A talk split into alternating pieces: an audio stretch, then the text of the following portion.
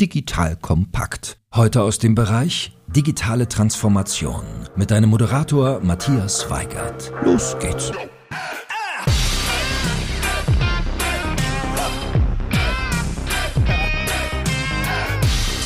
Hallo und herzlich willkommen zu einem neuen People First Podcast von Digital Kompakt. Mein Name ist Matthias Weigert und ich bin Geschäftsführer der Unternehmerschmiede. Die Unternehmerschmiede unterstützt Unternehmen dabei, digitale Innovationen erfolgreich umzusetzen, indem wir die richtigen Teams gewinnen und schmieden. Das heißt vor allem erfolgreich machen. Wenn dieses Thema auch für euch interessant ist, kommt gerne über LinkedIn direkt auf mich zu. In unserem Podcast People First geht es um das Thema Mensch in der digitalen Welt. Getestet und geimpft bin ich glücklich, heute wieder vor Ort in Berlin eine People First Podcast Episode aufzeichnen zu können. Zur Zeit der Olympischen Spiele in Japan ein echtes Sportthema heute im Podcast. Es geht um ein Unternehmen, das vor der Pandemie in einem krassen Wachstumsmodus war, sagt über sich selber The Only Way is Up, das sich zu Beginn der Pandemie in einer Schockstarre wiederfand und dann die Chancen nutzte und auf ein unter anderem hybrides Geschäftsmodell umstellte umstellte und im Juni dann Investoren überzeugte und sich einen hohen zweistelligen Millionen Euro Betrag in einer Finanzierungsrunde sichern konnte. Das Unternehmen beschreibt das eigene Credo so, jedem Menschen ein gesundes, aktives Leben ermöglichen, kombiniert mit dem Glauben, dass Sport soziale Verbindungen schafft. Nach dieser Folge weißt du, wie ein Unternehmen durch klaren Fokus im Geschäftsmodell, das Nutzen digitaler Technologien und die richtigen Menschen im Team die wohl größte Herausforderung der noch jungen Unternehmensgeschichte meisterte. Insbesondere erfährst du, welche Menschen es braucht und wie das Zusammenarbeitsmodell auch in einem virtuellen und hybriden Umfeld funktioniert. Zu Gast im Podcast. Heute sind Christine Thoma und Stefan Manns vom Urban Sports Club. Christine ist Head of B2B Growth und Stefan ist Head of HR Business Partner. Also der Kundenmanager für die Mitarbeiterinnen und Mitarbeiter beim Urban Sports Club. Herzlich willkommen, ihr beiden. Ich freue mich, dass ich hier sein darf. Hallo Matthias, herzlich willkommen hier bei uns in Berlin. Hallo Matthias. Wie immer eine kurze Vorstellungsrunde, dass die Hörerinnen und Hörer so ein bisschen euch kennenlernen, wissen so ein bisschen, was ihr gemacht habt. Stellt euch doch einmal vor, so Lebenslampen, die euer Leben ähm, begleitet haben, was so Erfahrungen sind, was ihr vielleicht beibehalten würdet, was ihr irgendwie neu starten wolltet, wenn ihr es nochmal machen dürftet oder was so Dinge sind, die ihr vielleicht auch, auch weniger betonen würdet in der Entwicklung. Ja, dann fange ich äh, sehr gerne mal an. Mein Name ist Christine, wie du schon sagtest. Ähm, ich leite bei uns den Bereich B2B Growth. Ich mal ganz kurz, äh, was das bedeutet. Also mit B2B bezeichnen wir bei uns das äh, Geschäft mit Firmenkunden. Und in meinem Bereich geht es darum, äh, die Grundlagen für skalierbares Wachstum zu schaffen. Ähm, ein bisschen zu mir. Also ich bin auch mit Sport groß geworden, war immer super sportbegeistert, habe lange Zeit Fußball gespielt und bin dann auch auf andere Sachen umgeschwenkt und habe mich eigentlich während meines gesamten Berufslebens mit der Frage auseinandergesetzt, wie ich diese sportliche Passion auch mehr in meinen beruflichen Alltag integrieren kann. Long story short, also so bin ich beim Urban Sports Club gelandet und das passt für mich auch einfach perfekt zusammen. Aber was mich vielleicht auch beruflich getrieben hat, also ich war vorher bei Tip24 in London, also auch ein digitales Geschäftsmodell und habe mich da sehr stark mit der Frage auseinandergesetzt, wie man um einen sehr profitablen Kern herum innovieren kann in einem hochregulierten Umfeld.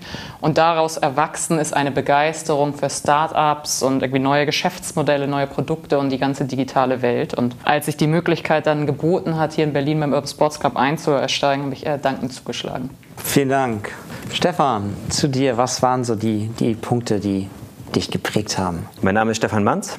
Ähm, ich bin hier als, wie du schon sagtest, Head of HR Business Partnering, schon sagte schön, der ähm, Kundenbetreuer für die ähm, internen Kunden. Ich komme durch eine gewisse Journey ähm, aus der Akademie über Beratererfahrung, Organisation und Personalentwicklung dann in die Start-up-Szene. Warum das? Zum einen hat es mich immer interessiert und tut es auch in Zukunft, wie Menschen ticken und ähm, wie Systeme und Organisationen zusammenwirken können.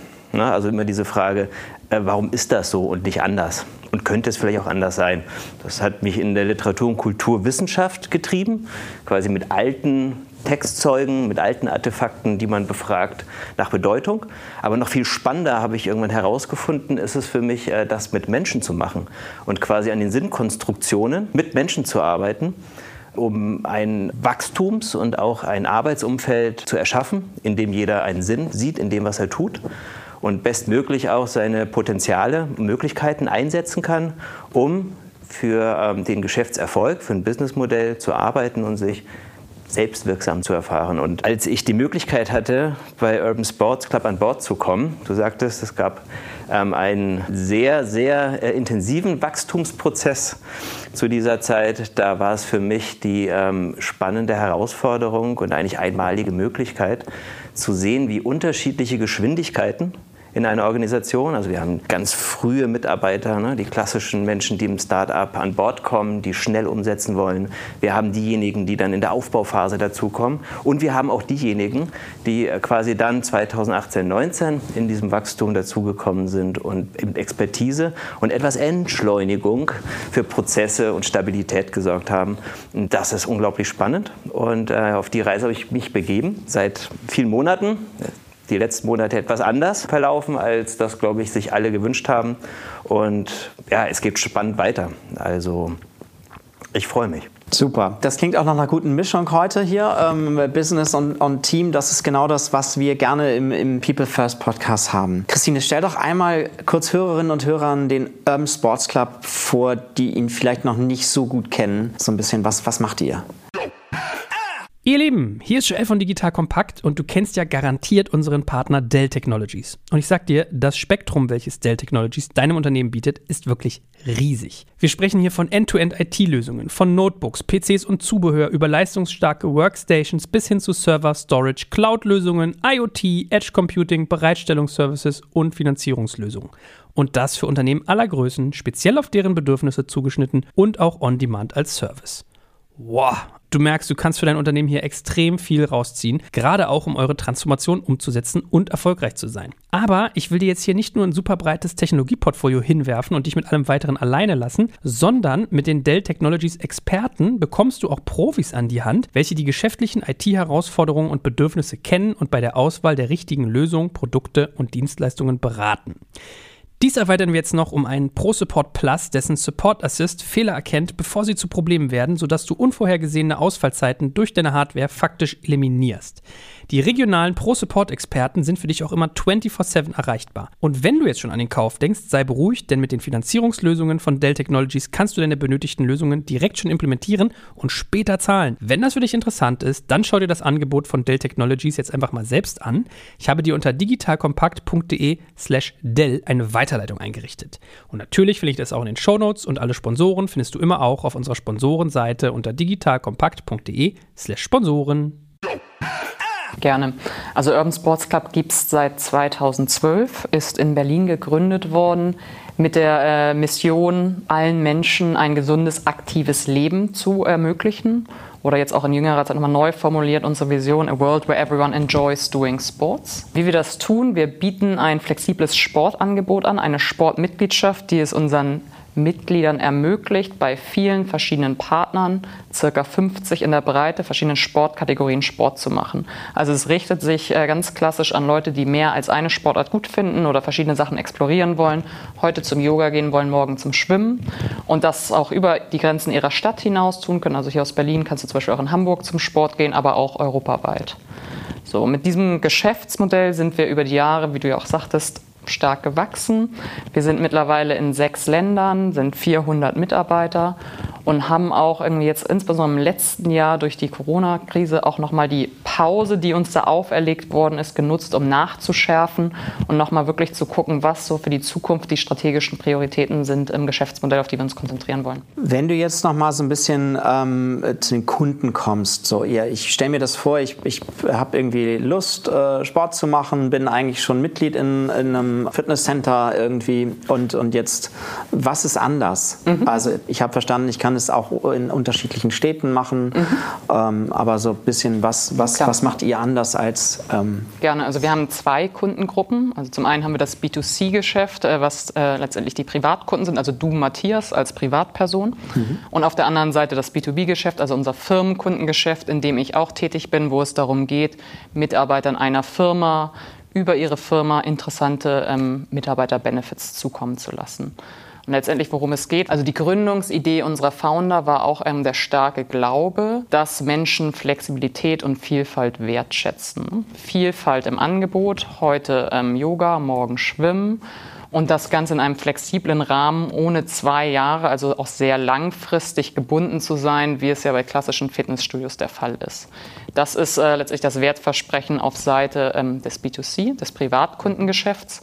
Und auf Seite des B2B-Geschäfts ähm, besteht der Mehrwert darin, auch hier einer größeren Gruppe ein sehr vielfältiges Angebot zur Verfügung zu stellen, wo sich auch jeder mit seinen individuellen Präferenzen wiederfindet. Ne? Früher war es ja häufig so, dass äh, eine Firma mit dem nahegelegenen Fitnessstudio kooperiert hat was dann für einige super war, die ähm, gerne die Kurse dort in ähm, Anspruch genommen haben, aber vielleicht nicht in der Breite auf die Bedürfnisse aller Mitarbeiter eingegangen ist. Und jetzt in dem letzten ähm, Fall, das ist ja noch relativ frisch, glaube ich, so das ganze B2B. Ihr seid ja ein klassisches B2C-Geschäftsmodell anfänglich gewesen.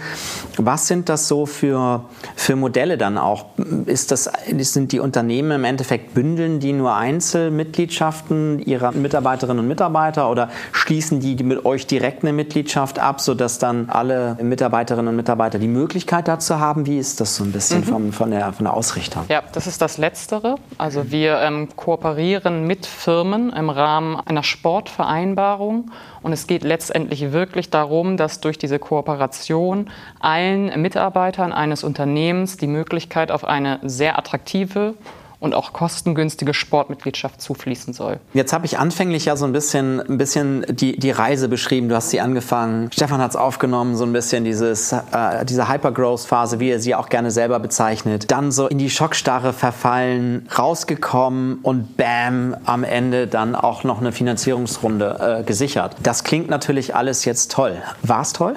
Also es war auf jeden Fall eine sehr intensive Reise und äh, ja, vielleicht gehen wir einfach auch nochmal so einen Schritt zurück und äh, gehen halt so kurz durch diese drei verschiedenen Phasen, die du jetzt auch ähm, aufgegriffen hast. Also ich persönlich bin seit 2019 dabei, also so gegen Ende der ersten starken Wachstumsreise. Ich war damals Mitarbeiterin 220. Wie gesagt, jetzt sind wir bei circa 400. Und das war so die Zeit von, ich sag mal, 2012, 2015, 16 bis zum Anfang von Corona.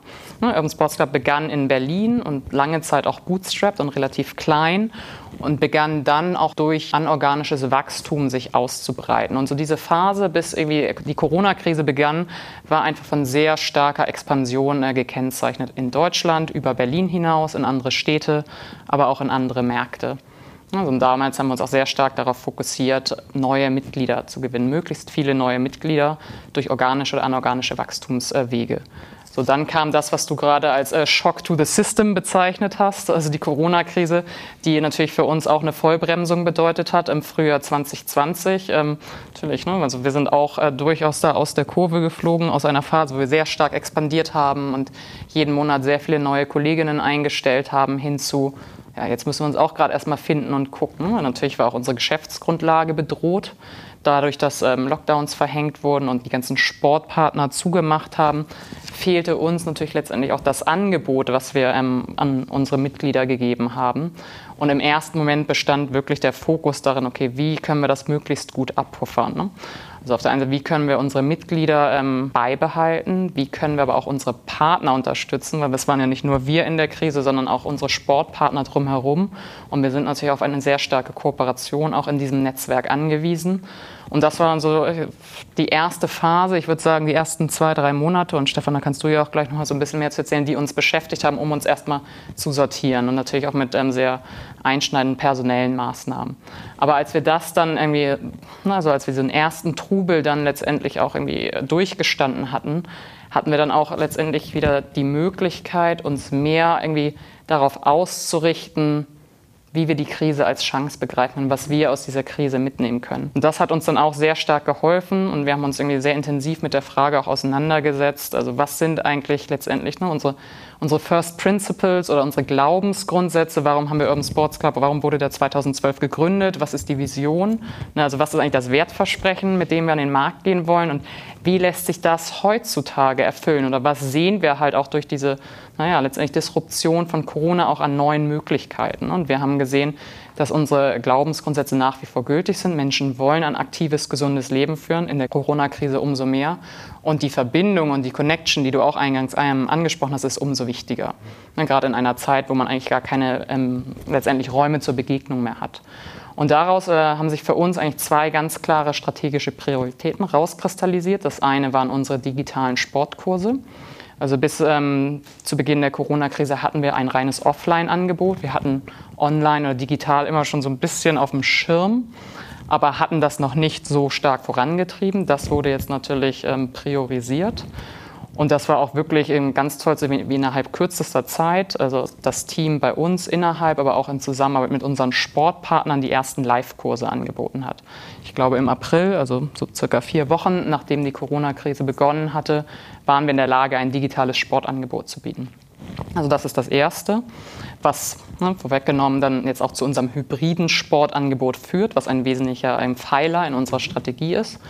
Und das Zweite ist, dass wir sehr überrascht waren, positiv zu sehen, wie resilient und robust unser Firmenkundengeschäft sich entwickelt hat. Wir waren vor allem ein B2C-Unternehmen vor der Krise, hatten aber schon erste Traktion auch mit Firmenkunden, insbesondere mit KMUs, also mit kleineren und mittelständischen Unternehmen bis 200 im städtischen Bereich, wo wir halt auch eine sehr starke B2C-Marke haben und diese Abstrahleffekte gesehen haben. Und wir waren überrascht zu sehen, wie treu die Mitglieder aus dem Firmenkundengeschäft waren. Also wir hatten sehr viel weniger Churn mhm. und hatten da eigentlich einen sehr gesunden Bodensatz, der uns durch die Krise geführt hat. Und das hat dann letztendlich dazu geführt, dass wir auch nochmal unsere Strategie gefestigt haben, nachgezogen haben, gesagt haben, okay, nach vorne gerichtet, unsere Glaubenssätze sind nach wie vor gültig. Leute wollen ein ähm, aktives, gesundes Leben führen, auch vor allem ergänzt um die mentale Komponente. Es ist ganz wichtig, halt auch Begegnungsräume zu schaffen. Und wir haben zwei ganz, ganz wesentliche Bereiche, mit denen wir das machen können. Und das ist das digitale Angebot und das Firmenkundengeschäft. Also das ist nochmal eine schöne, glaube ich, auch Ausrichtung, wie so ein bisschen der Weg aus dieser ersten Schockstarre war. Stefan, von dir noch Ergänzungen zu den Entwicklungen, wie ihr vorgegangen seid? Ja, also ich schließe dann mal oder knüpfe dann mal an dem Punkt an, äh, wo du mir auch das Stichwort gegeben hast, Christine. So im April 2020 ähm, ich glaube oder ich würde sagen, die, den großen Vorteil, den der Urban Sports Club hat, ist, dass wir ein digitales Unternehmen sind und für uns digitales Arbeiten, ähm, digitales Leben einfach die DNA ist.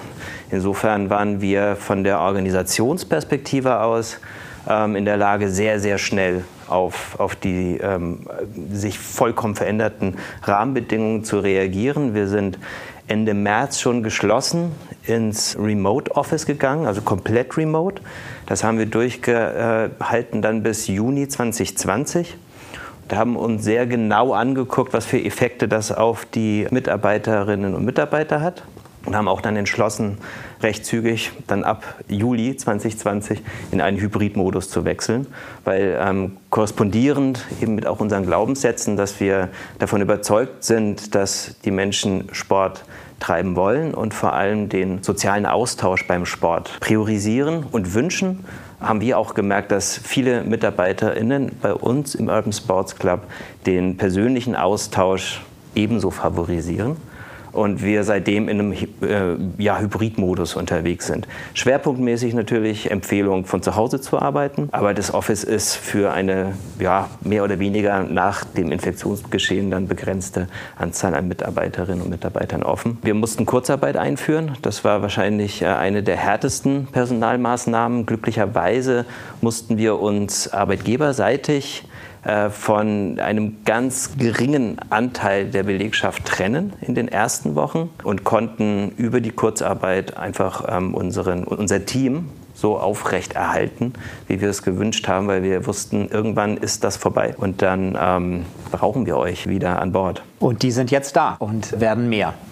Kommen wir aber wahrscheinlich sogar noch zu später. Christine, nochmal zurück zu den Kundinnen und Kunden. Ähm, ihr habt äh, auf der einen Seite haben wir gesagt B2C, aber B2B. Und wie sind da so Lieblingskunden? Gibt es Lieblingskunden? Und wenn ja, wie, wie sind die oder gibt es Gruppen? Ja, wir sehen da äh, natürlich auch äh, sehr starke Muster, um die herum wir auch äh, letztendlich unser Firmenkundengeschäft ausrichten und arbeiten auch sehr eng mit unseren Kunden und Kundinnen zusammen, um da auch beständig das Angebot zu erweitern. Aber wenn ich jetzt so sage, also was ist so der, der innerste Kern, ne, die, die früheste Gruppe auch an Unternehmen, die wir hatten, würde ich sagen, das sind äh, Unternehmen aus dem städtischen Bereich, also dort, wo auch der Urban Sports Club im B2C-Bereich sehr stark war. Wir haben zu Beginn einen ähm, sehr starken Fortschritt gemacht mit KMU, also mit kleinen und mittelständischen Unternehmen und äh, sehen halt auch, dass unsere Ausrichtung B2C und B2B zusammenzumachen uns hier sehr zu Pass kommt, ne? weil wir halt auch aus den Marketingmaßnahmen, die wir in den sozialen Medien machen, um dort irgendwie das B2C-Angebot zu bewerben, sehr starke Spillover-Effekte auch in den B2B-Bereich sind. Und was wir dann halt auch sehen, was bei kleineren Kunden besonders gut funktioniert, ist natürlich, dass die Entscheidungsprozesse bei Weitem nicht so komplex sind, ne, die Durchlaufzeiten wesentlich geringer. Also ein sehr großer ähm, Teil unseres Kundenstammes fällt in dieses kleinere Segment. Aber zeitgleich haben wir auch größere Kunden, Konzerne, also AXA, zum Beispiel um einen Namen zu nennen. Oder jetzt vor drei, vier Monaten haben wir Henkel abgeschlossen, den größten Deal der Unternehmensgeschichte. Also es resoniert mit Unternehmen aller Größen und jetzt auch durch das digitale Angebot, ne, was ja jetzt ein neuer Baustein auch bei uns in der Strategie ist, sehen wir natürlich auch, dass wir vielleicht die Grenzen, die halt letztendlich auch der urbane Raum und das sehr gute Partnernetzwerk vor Ort zu Beginn auch bedeutet haben für Wachstum im nicht-urbanen Raum, dass das langsam gehebelt werden kann, ne? weil wir auch durch das digitale Angebot jetzt Kurse ähm, anbieten können, die auch eine flexiblere Teilnahme ermöglichen und insbesondere auch im B2B-Kontext super spannend sind. Ne? Wenn sich mir auch die Frage stellt, okay, ich habe meine Belegschaft an verschiedenen Standorten oder in verschiedenen Zeitzonen. Also was kann man da denn auch machen neben den ganzen Einzelsportkursen, die die Mitarbeiter und Mitarbeiterinnen besuchen, um mein Teambuilding mhm. voranzutreiben, um, um die Motivation voranzutreiben. Und das sind so ganz viele neue Bereiche jetzt auch im Firmenkundengeschäft, in die wir halt über diese klassische Sportmitgliedschaft, wie wir sie halt seit vielen Jahren kennen, auch vordringen wollen. Ich glaube, eine schöne Ergänzung, vor allen Dingen, wenn ich mir vorstelle, dass ihr damit ja nicht nur äh, rein die, ich nenne es mal so ein bisschen Kopfarbeitenden äh, ansprecht, sondern wenn Henkel eben auch mit dabei ist, ja auch durchaus äh, gewerbliche Mitarbeiterinnen und Mitarbeiter im Produktionsprozess haben, die dann außerhalb ihrer Arbeitszeit dann das Angebot nutzen können. Also es ist nicht nur auf die reinen Kopfarbeitenden sozusagen beschränkt, wie ich es jetzt verstanden habe zumindest. Ja, genau, und da kommt uns, glaube ich, auch diese Flexibilität wieder sehr zu passen. Das sind unglaublich viele Sportkategorien in der Breite, dann halt jetzt auch irgendwie so dieses Vorort oder digital. Also es ist wirklich so ein reiches Arsenal, wo sich viele auch wiederfinden. Und ich glaube, dass das ein ganz wesentlicher Vorteil dann auch von uns beim Urban Sports Club ist. Nun seid ihr ja nicht alleine äh, und wart auch nicht alleine in dieser Situation, dass das auf einmal von sehr analog auf erstmal total remote und dann hybrid wahrscheinlich umgestellt wird. Wie beurteilst du den Wettbewerb, Christina? Gibt es Wettbewerber, wenn ja welche, die so ähm, ähnliches machen ähm, oder ist das noch relativ äh, autark, was ihr gerade äh, als Geschäftsmodell entwickelt? Also es gibt ja, wenn wir jetzt auch wieder auf unsere Glaubenssätze zurückgehen und die Art und Weise, wie halt diese grundsätzlichen Bedürfnisse befriedigt werden können, gibt es natürlich auch verschiedene Player im Markt. Da gibt es dann einige, die aus der gleichen äh, Entwicklung heraus wie wir gekommen sind, also die auch offline ähm, losgelegt haben. Natürlich sehen wir auch jetzt irgendwie aus den letzten Jahren und verstärkt durch Corona, dass es auch irgendwie verstärkt Angebot gibt, was online-only ist, ne, wo nur mit ähm, Online-Kursen letztendlich ähm, ein Angebot geschaffen wird. Die Frage ist ja jetzt irgendwie, wo sehen wir uns dann oder was ist unser Glaube auch daran, was irgendwie in der Zukunft die für uns beste Position sein kann. Also wir sind der festen Überzeugung, dass Hybrid das Modell der Zukunft ist, insbesondere auch für uns, wenn wir dann so auf unsere Herkunft, auf unsere Wurzeln gucken und dass wir glauben, dass wir halt eine sehr starke Verknüpfung erzielen können zwischen dem, was wir in den letzten Jahren aufgebaut haben, also sehr starke Offline-Präsenz, vor allem in den Städten, zusammen mit starken Partnern und da halt auch wirklich die Möglichkeit ähm, zu haben, gemeinsam Sport zu machen und dann zusätzlich das Online-Angebot obendrauf zu legen als flexible Erweiterung. Aber wir sind äh, für uns der Ansicht, dass diese Kombination eine sehr schlagkräftige ähm, ist und das ist der Weg, den wir auch nach vorne gehen wollen. Super, abschließend vielleicht zu dem Thema noch. Lass uns ein bisschen in die Zukunft gucken. So, was ist der Nordstern? Wo, wo es hin? Geografisch oder auch woran messt ihr dann auch den Erfolg, dass ihr die Ziele erreicht habt, die ihr euch setzt? Was sind so die, die nächsten Schritte? Also äh, um die Frage nach dem Nordstern zu beantworten, komme ich nochmal gerne auf unsere Vision auch zurück. A world where everyone enjoys doing sports. Wir möchten auf jeden Fall anknüpfen, wo wir auch im Voreinbruch der Krise aufgehört haben. Also wir haben den Anspruch, einer der führenden Sportanbieter nicht nur in Deutschland, sondern auch international zu sein. Wir glauben auch irgendwie durch die Erkenntnisse in den letzten Monaten, dass der Weg dahin sich wahrscheinlich ein bisschen ändern wird und sind ähm, jetzt auch mit sehr starkem Fokus und da wird uns auch die Finanzierungsrunde helfen, die du angesprochen hast mit Pro7 Sat1. Ne?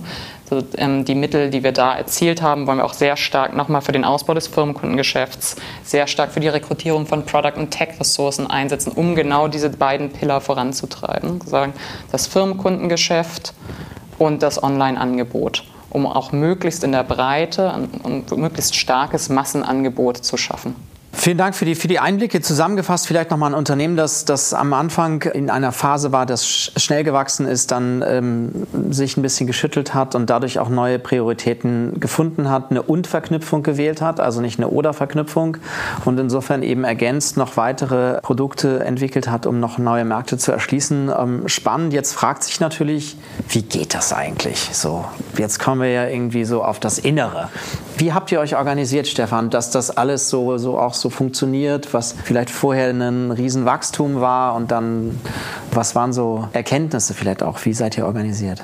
Nehmen wir vielleicht die Learnings mit, die wir gemacht haben in der Zeit. Wir haben gemerkt, dass das äh, reine Remote-Arbeiten äh, wesentlich besser läuft, als vielleicht Vorannahmen es auch hier in der Organisation so ähm, nahegelegt haben. Also viele Überzeugungen die man vor Corona gehört hat, ähm, funktioniert nicht, Leute sind nicht motiviert, wie willst du irgendwie die Ergebnisse nachhalten und so weiter. Teamzusammenhalt ist gar nicht möglich, wenn du nur remote arbeitest, hat sich schlicht und ergreifend ähm, nicht bestätigt. Also wir haben gesehen, dass Teams auch einzelne Mitarbeiter, aber vor allem Teams effizienter waren als vorher obwohl wir ehrlich gesagt ja noch keinerlei Erfahrungswerte hatten und auch nicht aus organisationaler Perspektive jetzt hier irgendwie mit einem Wundermittel helfen konnten. Ne, also da ist was passiert, ganz offensichtlich, was so keiner erwartet hat. Das hat stark dazu beigetragen, dass wir innerhalb dieser ersten Wochen, erste vier Wochen, wie Christine gesagt hat, in der Lage waren, ein weiteres Angebot auf den Markt zu bringen und unseren bestehenden Mitgliedern auch die Möglichkeit geben konnten, im Urban Sports Club zu bleiben und sie gleichzeitig in der Gesamtsituation, in der sich ja jeder wiedergefunden hat, zu entlasten. Na, also wir haben ihnen die Möglichkeit geboten, recht schnell ähm, ihre Mitgliedschaft zu pausieren. Das fällt manchmal so ein bisschen hinten runter. Ich kann mich erinnern, da ich zu dem Zeitpunkt auch unser Tech-Team und Produktteam unterstützt habe als Businesspartner, das war eine Anstrengung von wenigen Tagen. Und wenn man das in so einen normalen Ablaufplan gießt, ist das schon ähm, erstaunlich, also wie schnell und wie produktiv die Teams auf einmal gearbeitet haben. Ich glaube, ein, ähm, wenn man so sagen will, Rezept, weiß ich nicht. Ich überlege gerade noch, was der richtige Begriff ist. Also vielleicht ähm, eine Haltung, die das ermöglicht hat, war sicherlich, dass wir den Teamleads viel Freiheit gelassen haben, auch von ähm, dem Senior Management aus dass es also keine restriktiven Vorgaben gab und es erstmal viel Raum zum Ausprobieren gab und sich zum Einrichten und Zurechtfinden in diesem New, New Working ähm, Kontext gegeben hat. Und wir dann sukzessive unsere Learnings ziehen konnten.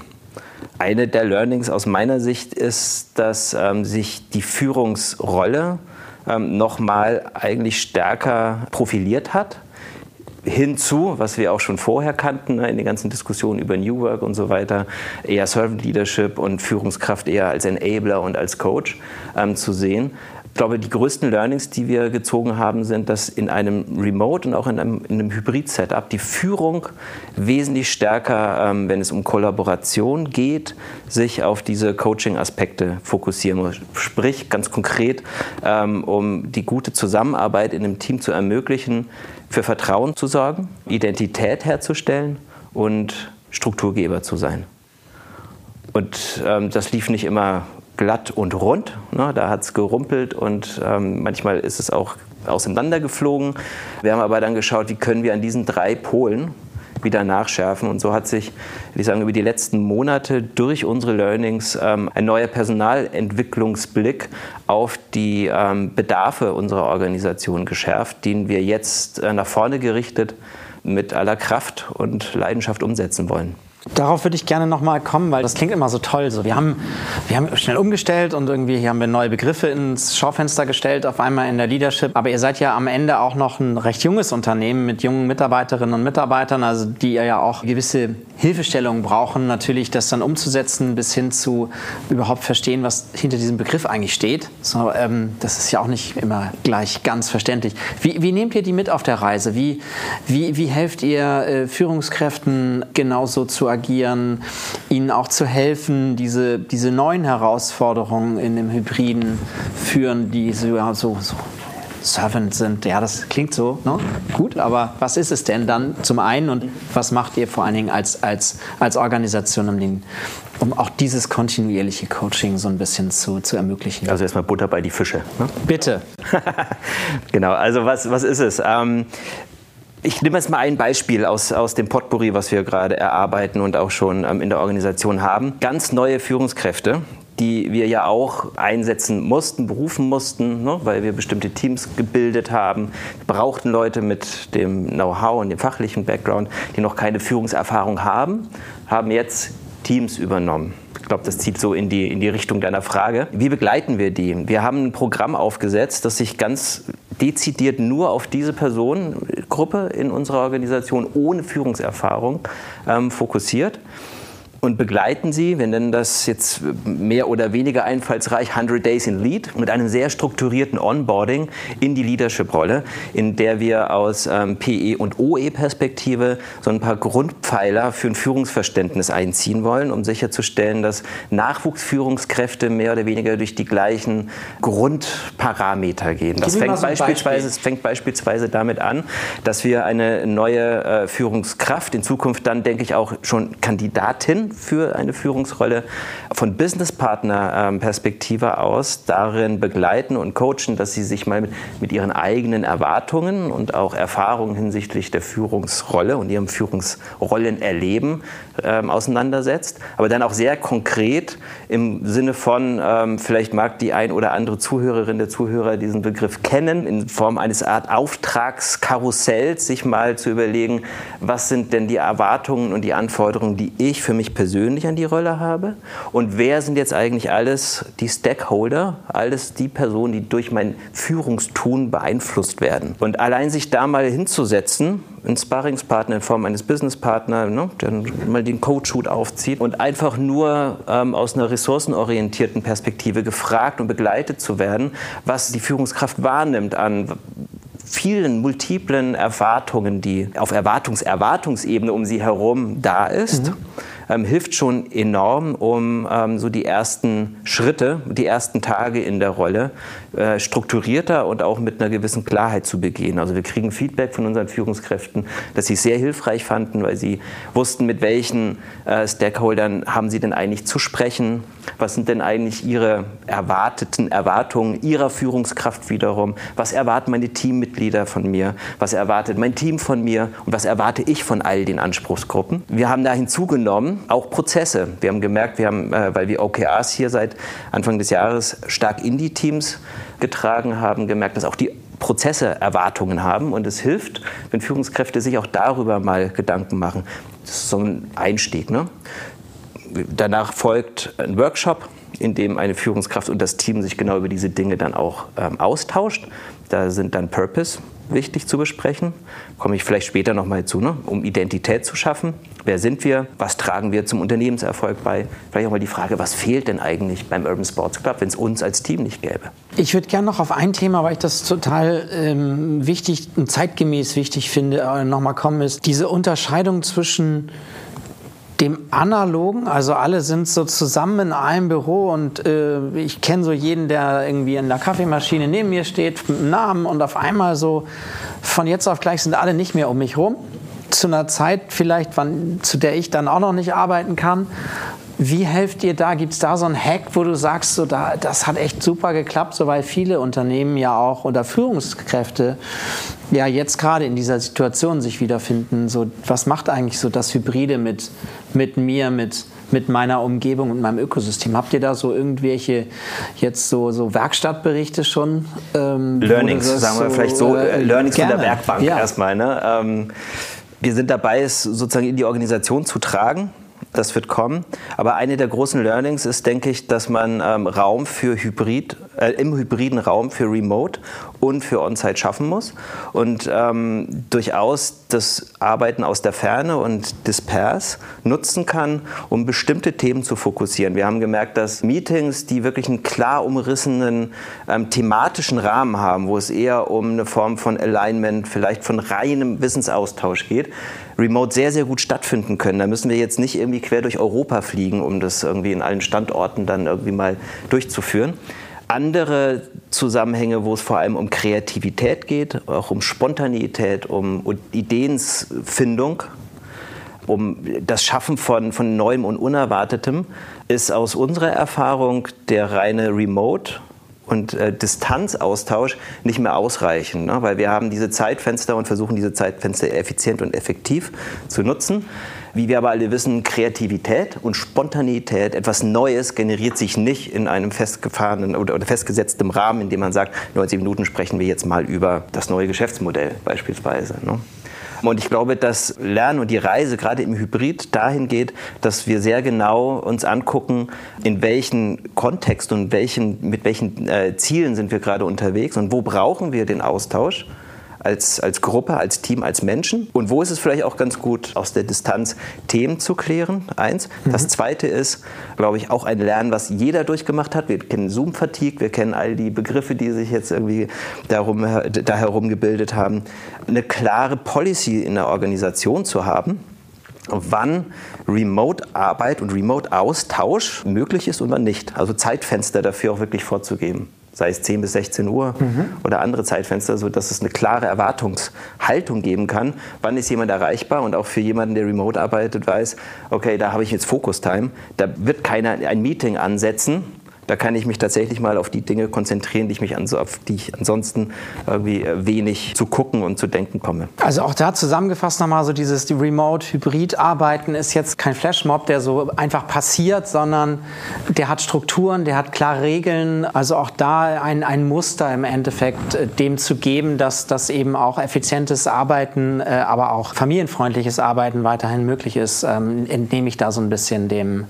Ja, ich glaube, das ist ganz wichtig. Also das Hybrid Hybrid nicht einfach heißt, jeder macht, was er gerade will, auch wenn man so die ein oder anderen YouTube-Videos sieht, die ganz äh, lustig sind. Aber ähm, ich hatte eingangs ja gesagt, unsere Learnings sind auch, dass es im Prinzip bei der Zusammenarbeit in der Organisation auf drei große Bereiche ankommt. Das Vertrauen, das geschaffen werden muss, auf Identität, die da sein muss, die nochmal wichtiger wird, wenn man eben nicht sich jeden Tag sieht und als Team erlebt, sondern da ganz viele Sensoren, die wir haben, einfach nicht bedient werden. Und Struktur. Und die Struktur äh, muss eine Organisation vorgeben, weil das letztlich zur Gesundheitsförderung und Wahrung dazugehört. Also aus meiner Sicht ist das eine der zentralen Arbeitgeberpflichten, die erfüllt werden müssen, dafür zu sorgen. Also das ist, glaube ich, auch nochmal eine sehr schöne Zusammenfassung so eurer Grundsätze sozusagen, der, der ersten Prinzipien, nicht nur im Businessmodell, sondern auch auf der HR-Seite. Christine, mich würde natürlich jetzt auch nochmal interessieren Richtung Organisation, Zusammenarbeit. Ähm, ihr habt neue Bereiche geschaffen, durch das Virtuelle auch. Wie habt ihr das mit dem Team umsetzen können? Waren das die, die auch schon vorher da waren? Brauchte es irgendwie noch ergänzende Kompetenzen im Team, um auf einmal so von dem, was ihr vorher gemacht habt, um auf was ganz Neues umzusteigen oder was anderes umzusteigen? Wie habt ihr das geplant sozusagen. Du fragst mich jetzt mit äh, Bezug auf den B2B-Bereich, wie wir da Korrekt, interagiert B2B, haben im Team. Ne? Ähm, und auch dieses Hybride, was du ja schon anfänglich mal angesprochen hattest, so wie ihr das, ähm, habt ihr neue, neue Profile geschrieben, habt ihr vielleicht sogar entgegen des Trends äh, Mitarbeiterinnen und Mitarbeiter eingestellt, mhm. ähm, in einer Phase, wo ihr eigentlich noch nicht wusstet, aber so, mhm. was hat, oder, oder konntet ihr an, das, das bestehende Team umqualifizieren sozusagen, denn das ist ja schon eine Herausforderung, auf einmal ähm, so, so, so, so Profile auch zu drehen. Mhm. Also wir sind mit dem Team durch diese Monate und durch die Krise gegangen, die wir auch zu Beginn hatten. Das war jetzt eher eine Phase, sich auch zu konsolidieren und zu schütteln, als dass wir jetzt groß schon in neue Profile investiert haben. Aber es war umso wichtiger, dann halt auch in dieser schwierigen Zeit genau diese Fragen zu adressieren, die Stefan auch gerade aufgebracht hat. Also wie schaffen wir das auch in so einer Phase der maximalen Verunsicherung für alle, für die Teammitglieder, aber die Führungskräfte genauso, wo jeder sich ja zu Beginn auch erstmal schütteln muss und äh, so ein bisschen äh, orientieren muss. Ne? Vertrauen zu erhalten, Vertrauen wiederherzustellen, die Identität zu stärken. Und ich glaube, dass da auch sehr viele Mikroideen in den einzelnen Teams entstanden sind. Was wir bei uns im äh, B2B-Bereich gemacht haben, ist, dass wir auch immer mal ähm, außerhalb von Arbeitsthemen zusammengekommen sind, meistens im virtuellen Raum und auch bewusst mal die Business-Themen zum einen zur Seite geschoben haben, einfach wirklich so Zeit gelassen haben, vielleicht würde man es mal sagen, Chat und Banter und einfach auch achtsam so ein bisschen nacheinander zu gucken, wie es uns geht und auch durchaus den Raum dafür zu schaffen, offen und ehrlich zu sagen, so mir geht es nicht so gut. Das ist ja auch erstmal eine Hürde und Überwindung und ich glaube, es ist auch sehr wichtig, dass da Führungskräfte vorangehen mit einem gewissen Maß auch an Vulnerabilität, um das überhaupt zu ermöglichen. Und was wir dann auch noch gemacht haben im B2B-Bereich, da ist Krise, natürlich irgendwie mussten wir auch irgendwie unser Geld zusammenhalten. Da war jetzt nicht viel Budget auch für Fortbildung oder ähnliches, dass wir auch einfach unter uns dann kreativ geworden sind und geguckt haben, okay, was haben wir denn hier für Profile oder welche Vorerfahrungen haben wir bei Kolleginnen und Kollegen, die zum Beispiel im Rahmen von einer Brownback-Session äh, mal ähm, vermittelt werden können. Und wie können wir halt auch irgendwie auf der Ebene neue Stimuli und Input schaffen, ohne dass wir jetzt große Ressourcen dafür haben. Und da haben wir jetzt auch innerhalb des B2B-Bereichs so eine ganz schöne Brownback-Serie initiiert und hatten bestimmt schon fünf, sechs Sessions da in den letzten Wochen und Monaten. Und da kommen dann halt auch ganz unterschiedliche Vortragen, also sei es aus dem Team oder darüber hinaus, von Excel-Schulungen über wie gebe ich Feedback ähm, hin zu was sind irgendwie Projektmanagement-Standards. Also da sind wir wirklich auch ganz offen und freuen uns über jeden, der da mit dem Thema nach vorne kommt, weil das unglaublich wichtig ist. Das ist ein ganz wichtiger Punkt, den du da ansprichst, Christine. Ne? Also ich glaube, auch in den letzten Monaten haben wir gelernt, welche Stärke und welche Sogkraft Grassroot haben kann in der Organisation.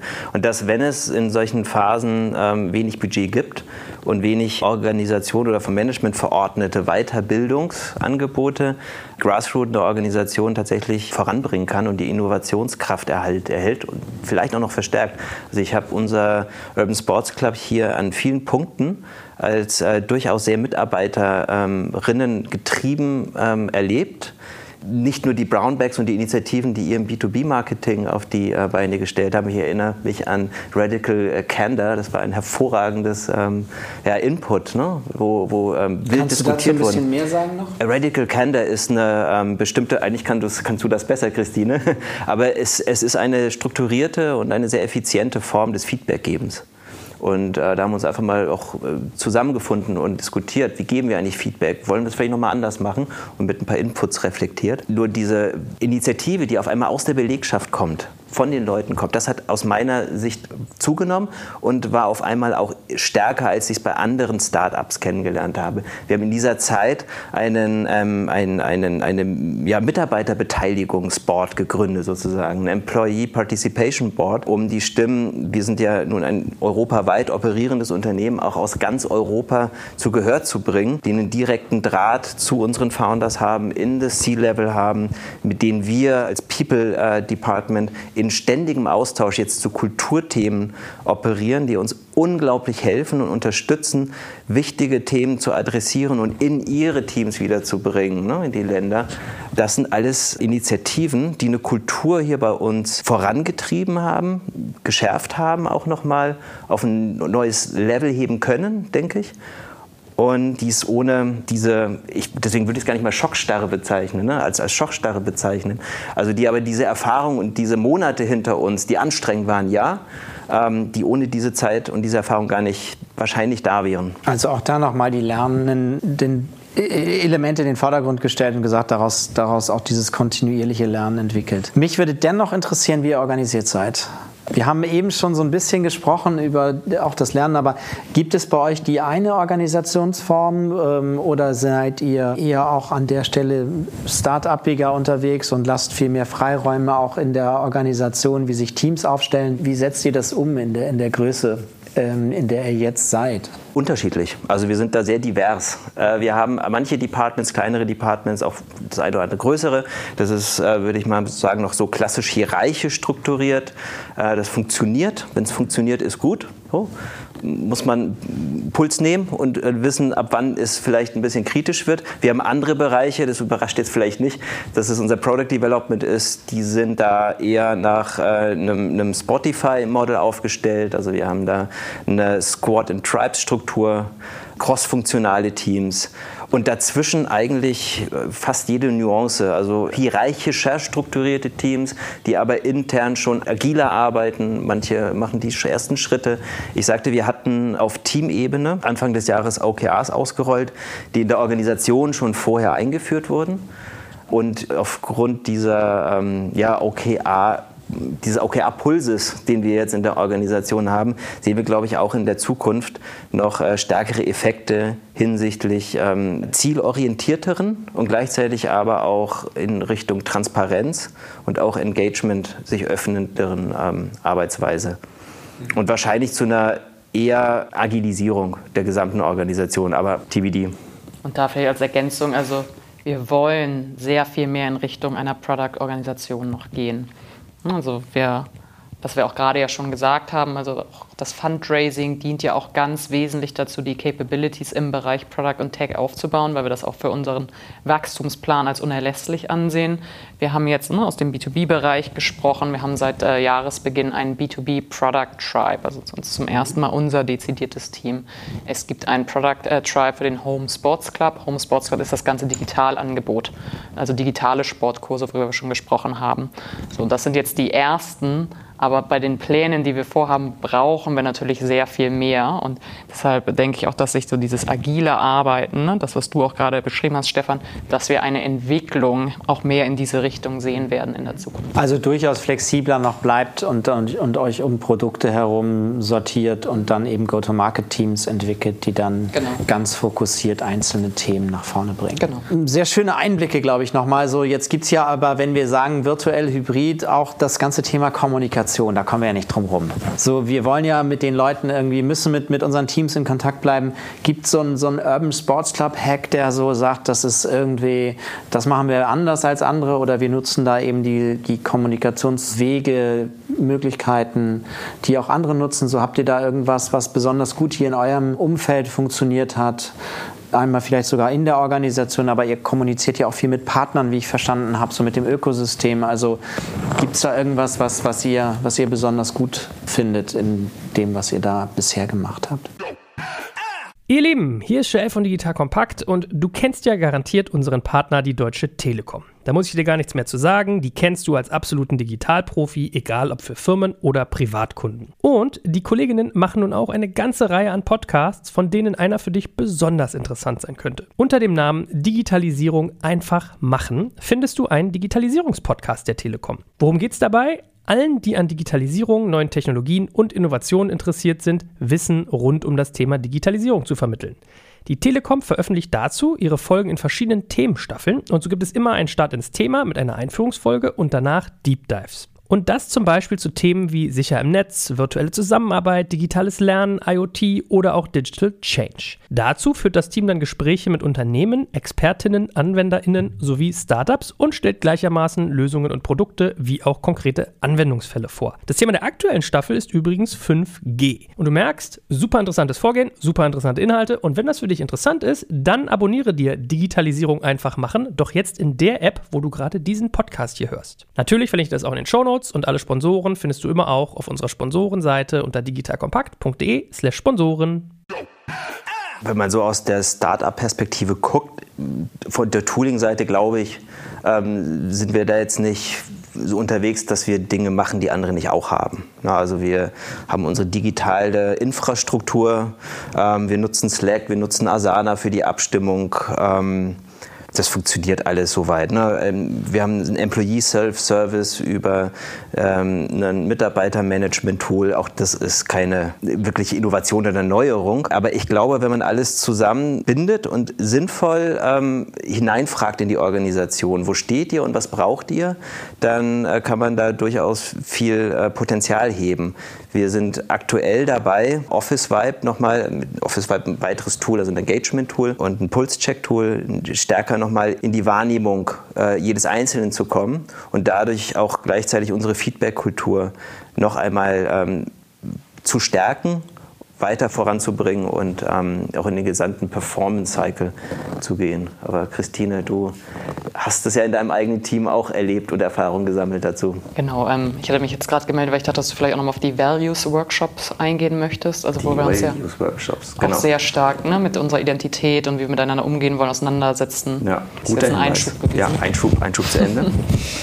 Vielleicht von diesen Tools mal ein bisschen ähm, Seite gestellt. Ein weiteres großes Learning, ich hatte anfangs so, wie Führung funktioniert und auf diese drei Bereiche fokussiert. Ich glaube, ein zweites zentrales Learning ist, dass ähm, eine Unternehmung, egal, glaube ich, welcher Größe und in welchem Feld sie operiert, auf ihre Kultur gucken muss. Und aus unserer Personaler- und People-Brille war das, glaube ich, eines der größten Learnings, ähm, zu sagen, wie können wir eine Kultur ähm, aufrechterhalten die, die uns nach vorne treibt. Wir hatten zum Glück schon vor der Krise ähm, Unternehmenswerte, sechs Unternehmenswerte, die uns auch durch diese Krise getragen haben.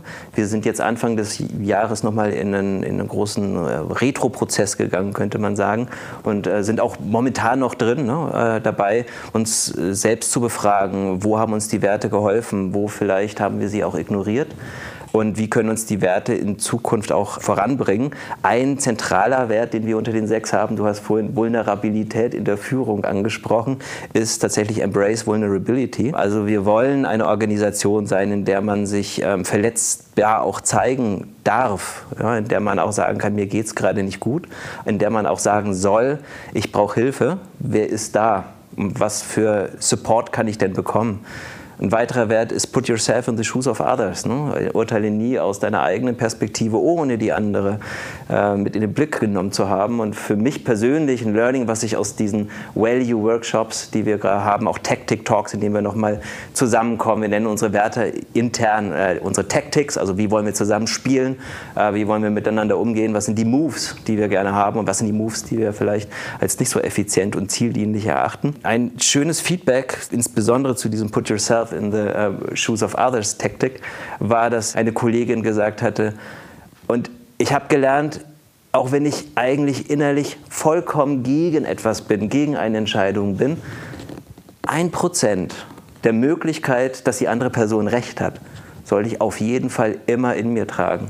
Ich glaube, das war ein sehr ähm, starker Moment, der ähm, uns als Organisation einfach hilft. Ne? Mhm. Also einfach diese ein Prozent, dass das andere tatsächlich wahr und richtig ist, mitzunehmen, zeigt, dass wir offen für andere Perspektiven sind. Jetzt hast du, jetzt hast du viel über, über Lernen ähm, gesprochen, sehr viel über Erfahrung sammeln. Da ist natürlich naheliegend die Frage, so wie, wie schafft ihr es strukturiert auch zu erfassen, was ihr gelernt habt, um es nicht wieder schnell zu vergessen, sodass wir auch merken so ein bisschen, da ist was hängen geblieben für länger. Ähm, habt ihr da etwas, was sich als besonders gut erachte, äh, herausgestellt hat, um, um dieses Lernen auch so ein Stück strukturierter, weil Struktur ja auch ein Thema war, zu dokumentieren? Gibt es da was, wo ihr jetzt auch aus einer Perspektive ähm, Personal was besonders für euch erkannt habt? Erkannt ja. Ich würde mal sagen, das ist durchaus eine Flanke. Ne? Also das ist aufgrund der Vergangenheit auch anorganisch gewachsenes Team sehr auf die operative Umsetzung und auf die ähm, Business-Ziele geguckt. Kommt in der Regel das, oder weiß ich nicht in der Regel, also zumindest war ähm, das Knowledge Management intern etwas, was verbesserungswürdig war und ist. Und das ist auf jeden Fall etwas, wo, wo wir auch, auch rangehen und ran müssen in die Zukunft. Also wie halten wir das Wissen in der Organisation und diese Learnings, wo setzen wir die an? Also ich würde sagen, wir setzen sie an, indem wir einfach sie in unser Tun bringen und vielleicht eher internalisieren, als sie irgendwo extern speichern. Wobei das natürlich unglaublich wichtig ist, gerade bei einer ähm, wissensgetriebenen Organisation wie Urban Sports Club und wir das eben sind als ähm, Kopfarbeiter, wie du vorhin sagtest. Ähm, dann ist jeder Kopf, der unser Team verlässt, auch ein, ein, ein, ein Wissensarsenal, das unser ähm, Team verlässt. Das heißt, das Thema Social Intranet wird ein sehr wichtiges Thema. Ähm, auch Dokumentation nochmal anzugucken. Wir haben, denke ich, einen. Was, was, was verstehst du genau unter Social Intranet, wenn ich nachfragen darf? Also, dass man quasi eine Infrastruktur baut, anstelle viele Tools zu haben, eine Infrastruktur hat, in der man einerseits den Austausch der Teams, ne, auf, auf fachlich-inhaltlichem Austausch, äh, ich denke an so Tools beispielsweise wie Confluence, ne, das einerseits genutzt wird. Dann hat man nochmal Slack, dann hat man E-Mails. Ne? Mhm. Und sowas zusammenzubinden ähm, in ein Tool, in dem du auch die Komplexität für MitarbeiterInnen ähm, reduzierst und man weiß, okay, man hat vielleicht eine Basis, in der finde ich alles. Na, jetzt sucht man an vielen verschiedenen Orten, hier und da, und da war doch mal die Präsentation von, und ach, was, was war, nein, das war doch bei Slack, wurde mir das zugeschickt. So, also, dass man da auch nochmal Effizienzen wirklich ähm, hebt. Das war ich mit Social Intranet und gleichzeitig aber auch den, den Austausch und die Community dadurch bilden kann.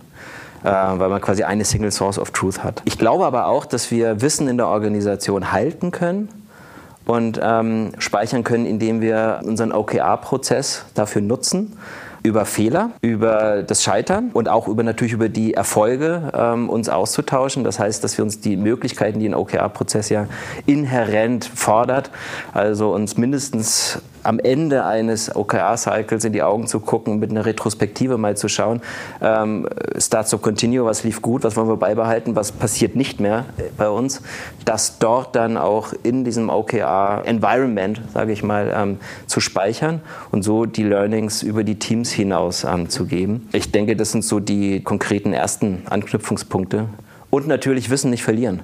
Das ist am allerwichtigsten. Und dafür sorgen, dass sich die Mitarbeiter motiviert fühlen, also gesund fühlen vor allem und eine sinnhafte Arbeit verrichten können. Sehr schön in der Zusammenfassung auch da eine reflektierte Organisation, die klare Strukturen hat, ähm, aber Freiräume lässt für das Führen von Teams, von Mitarbeiterinnen und Mitarbeitern. Das Ganze eingebettet auch in ein Ökosystem mit Partnerinnen und Partnern, also nicht nur rein die Organisation selber. Und dadurch aufgestellt ist dann auch für, für, für für nächstes Wachstum, äh, um eben diese Flexibilität zu nutzen. Und Toollandschaft, das ist, glaube ich, auch nochmal ein ganz wichtiger Hinweis an der Stelle, eher entschlacken, als noch irgendwas obendrauf zu packen und Menschen noch mal mehr zu verwirren. Was ist so euer nächstes großes Thema, so das englische Big Thing, was der Urban Sports Club vorhat? Stefan, was, was äh, ist so der nächste, der nächste Kracher? Ich sage vielleicht mal, was mal dann Kracher in meinem Kopf wäre. Ne? Ich mhm. denke, äh, wir haben gelernt, dass Kultur sehr, sehr wichtig ist, dass Kultur immer passiert. Also Kultur ereignet sich. Ähm, dass es aber sinnvoll ist, es zu steuern in einer gewissen Weise und es ähm, gemeinsam zu steuern. So, also kollaborativ ähm, und ich glaube, das nächste Big Thing aus der Organisationsperspektive und wie wir als Organisation und als Werte- und Menschengemeinschaft entwickeln wollen, ähm, denke ich, ähm, sollte es sein und wird es, denke ich, auch sein, dass wir uns gruppenweit darüber unterhalten müssen, in welche Kultur sich der Urban Sports Club entwickeln will. Was ist das Zielbild? Was ist das Wunsch? Ähm, in dem wir ähm, uns heute vorstellen, irgendwann arbeiten und leben zu wollen. Und das wird uns hoffentlich dann in Zukunft und das nächste Jahr beschäftigen. Also der kulturelle Rahmen sozusagen, den schaffen, dass eben auch äh, auf einer guten Basis dann eben Wachstum auch stattfinden kann mit, mit entsprechender Klarheit. Mit einer möglichst ähm, breiten Verbindung in der gesamten Organisation, ja. Sehr schön. Vielen, vielen Dank für diese, diese spannenden Einblicke, ähm, sowohl auf der Geschäftsmodellseite, was ihr erlebt habt, auch sehr authentisch, wie ich finde, zusammengefasst nochmal. Und dann natürlich, wie es intern aussieht, ist ja auch ähm, nicht, nicht immer einfach, so diesen Innenblick in die, in die äh, Entwicklung zu haben. Also insofern vielen, vielen Dank euch beiden. Natürlich abschließend immer noch so ein bisschen persönliche Fragen. Äh, und die erste ist, äh, Christine, vielleicht an dich so ein bisschen, wie hältst du dich digital innovativ? Wie, wo kriegst du so neue Dinge her? Ähm, und von dem Umgang mit diesen neuen Dingen bist du eher so aus der Entfernung gucken oder voll ausprobieren? So, was, gibt es da so ein paar Themen, die, die dich beschreiben? Also grundsätzlich würde ich sagen, dass mich eine Vielzahl von äh, Themen interessiert, insbesondere auch irgendwie in den Bereich Psychologie hinein, aber auch äh, Business Building und letztendlich ähm, versuche ich mir da auch aus irgendwie verschiedenen Quellen irgendwie immer neues Wissen anzueignen. Also ich bin großer Fan von Podcasts. Wenn ich laufen gehe, höre ich eigentlich immer einen Podcast. Ich lese viel. Ähm, ja, und versuche halt dadurch einfach auch immer neue Insights zu bekommen, die dann aber auch, ne, also ich teile auch gerne Podcasts oder kriege gerne Podcasts geteilt, also zum Beispiel auch irgendwie mit meinen Kolleginnen und Kollegen ähm, sich zu gewissen Themen auszutauschen auch zu überlegen, wie trifft das jetzt auf uns hier zu oder wie trifft das auf mich persönlich zu. Also eine Sache, die, äh, die mir sehr geholfen hat letztes Jahr, weil es war ja nun durchaus ein herausforderndes Jahr, war ein Online-Achtsamkeitscoaching über sechs Wochen, das ich gemacht habe. Ähm, das Programm heißt Momentum, ist ähm, eine kleine ähm, Boutique-Beratung hier in Berlin, die Return on Meaning heißt. Und das war halt in einer Gruppe von 10 bis 15 Leuten, wo man halt sehr gestützt über sechs Wochen mit einer täglichen zehntägigen Meditation an dieses Thema herangeführt wurde und dann halt einmal in der Woche in der Gruppe zusammengekommen ist, auch ein bisschen Theorie dazu bekommen hat und sich auch in so Breakouts zu diesem mhm. Thema ausgetauscht hat. Und das war eine Phase, wo es mir persönlich auch nicht so gut gut ging und ich mich auch erstmal wieder sortieren musste. Und da würde ich sagen, so rückblickend, das war halt irgendwie auch ganz, ganz entscheidend, dass ich wieder zu mir gefunden habe, mich auch wieder ausrichten konnte und dann auch irgendwie konstruktiv und positiv für andere sein konnte. Und das ist jetzt ein Beispiel, aber so suche ich halt immer fort nach irgendwie neuen Impulsen mhm. und Stimuli in diesen Bereichen ähm, was jetzt so die äh, Adaption von neuen Technologien anbelangt, so sagen, it depends. Also was so irgendwie so sportliche Dinge anbelangt, ähm, bin ich sicherlich eher auf der Early Adopter Seite. Ähm, Sachen kommen irgendwie etwas später. Aber zum Beispiel habe ich ähm, sofort dann auch die Online-Kurse angenommen. Also da hatte ich jetzt keine Bedenken, irgendwie im Wohnzimmer rumzuspringen und zu Hause Übungen zu machen. Habe mich dann halt auch irgendwie digital mit Freunden, Freundinnen, die in anderen Städten wohnen, da ähm, vernetzt. Und dann haben wir halt die Kurse so zusammen gemacht. Also da ist dann schon so eine gewisse Kreativität dann auch dabei. Sehr gut. Stefan, wie sieht es bei dir aus? Puh, also als Personalentwickler kenne ich ja meine Motivstruktur. und da ist Erkenntnis ganz hoch oben. Äh, ich würde sagen, ich bin so eine Art ähm, Learning Junkie. Also zu sagen, was ist meine, mein, mein favorisierter Kanal, kann ich gar nicht. Ich bin sehr gut im, im Podcast hören. Ich höre leidenschaftlich Podcasts zu Personalthemen natürlich, Psychologiethemen, aber auch zu ähm, ja, den, den dringenden Fragen, in der wir uns gerade befinden. Ne? Ähm, Nachhaltigkeit, Klimakatastrophe, da ähm, bin ich sehr, sehr hinterher einfach die Meinungen und auch ähm, ja, Ansichten und, und Daten zu bekommen. Ähm, ich bin so jemand, der in den App Stores dieser Welt eigentlich fast regelmäßig ähm, so ein bisschen durchwühlt und so gut wie jedes sich für mich interessant anhörende Angebot mal ausprobieren muss. Also ich habe, glaube ich, eine Churn auf meinem Smartphone, äh, den will ich in der Organisation nicht sehen. Aber es gibt durchaus ein paar, die bleiben dann da drauf. Und mir hat ganz besonders geholfen, ähm, eine Sprachlern-App, die, ähm, vielleicht kann man den Namen hier sagen, die äh, ein kostenloses Angebot ist. Duolingo ist das. Eine App, die mich, ja, ich würde sagen, so von August bis heute tatsächlich begleitet, sehr intensiv aber, ähm, in dem zweiten Halbjahr letztes Jahr. Und auch tatsächlich so etwas als meditativen Luftholhappen gedient hat, dass ich mal zwischen den Meetings, wenn man nicht viel Zeit hat, auch nicht runter kann vom Schreibtisch, ne, in den Garten oder sonst wohin, einfach mal fünf Minuten diese App anmacht und Französisch macht. Einfach mal in den, raus aus diesem Zoom. Wahnsinn, rein in einfach mal so eine App für fünf Minuten, dann bist du da durch mit deiner Tagesübung und bist wieder zurück. Und dein Gehirn hat mal einen neuen Impuls bekommen. Hat geholfen und hat mich so ein bisschen süchtig gemacht.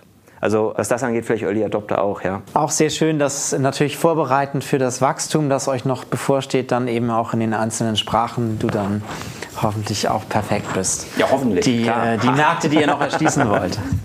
Euch beiden ganz, ganz vielen Dank. Ganz zum Schluss die Frage, wie können Hörerinnen und Hörer, die das jetzt spannend fanden, mit euch weiterhin in Kontakt treten? Gibt es irgendwas, wie ihr, wie jetzt so, wer irgendwie noch eine Frage hat oder irgendwas wissen will, mit euch in Kontakt tritt? Natürlich, selbstverständlich gerne. Ich glaube, der einfachste Kanal ist äh, LinkedIn. Ich freue mich immer irgendwie da auch mit Leuten, die Fragen haben, die ähnliche Interessen verfolgen, in den Austausch zu kommen. Und ja, bin da auch in der Regel sehr responsive. Also freue mich da über jegliches Follow-up, was ich hier bieten möchte. Ja, ähm, Dito. Also ich glaube auch LinkedIn, Xing kann man äh, auch mich am einfachsten finden. Einfach Stefan Manz, Urban Sports Club suchen dann dürfte das keine Schwierigkeit sein. Vielleicht noch mal so ein bisschen ähm, den Kontext, wenn man mich anpingen will, mit hineingeben. Also ähm, People First wäre ganz gut, dann weiß ich, wo ähm, du herkommst, wer immer du äh, mich dann kontaktieren möchtest.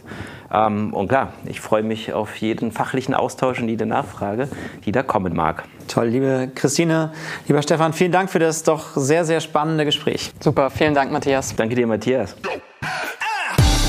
Danke fürs Zuhören beim Digital Kompakt Podcast. Du merkst, hier ziehst du massig Wissen für dich und dein Unternehmen heraus. Wenn du mit uns noch erfolgreicher werden möchtest, abonniere uns auf den gängigen Podcast-Plattformen. Und hey, je größer wir werden, desto mehr Menschen können wir helfen. Also erzähl doch auch deinen Kolleginnen und Kollegen von uns. Bis zum nächsten Mal.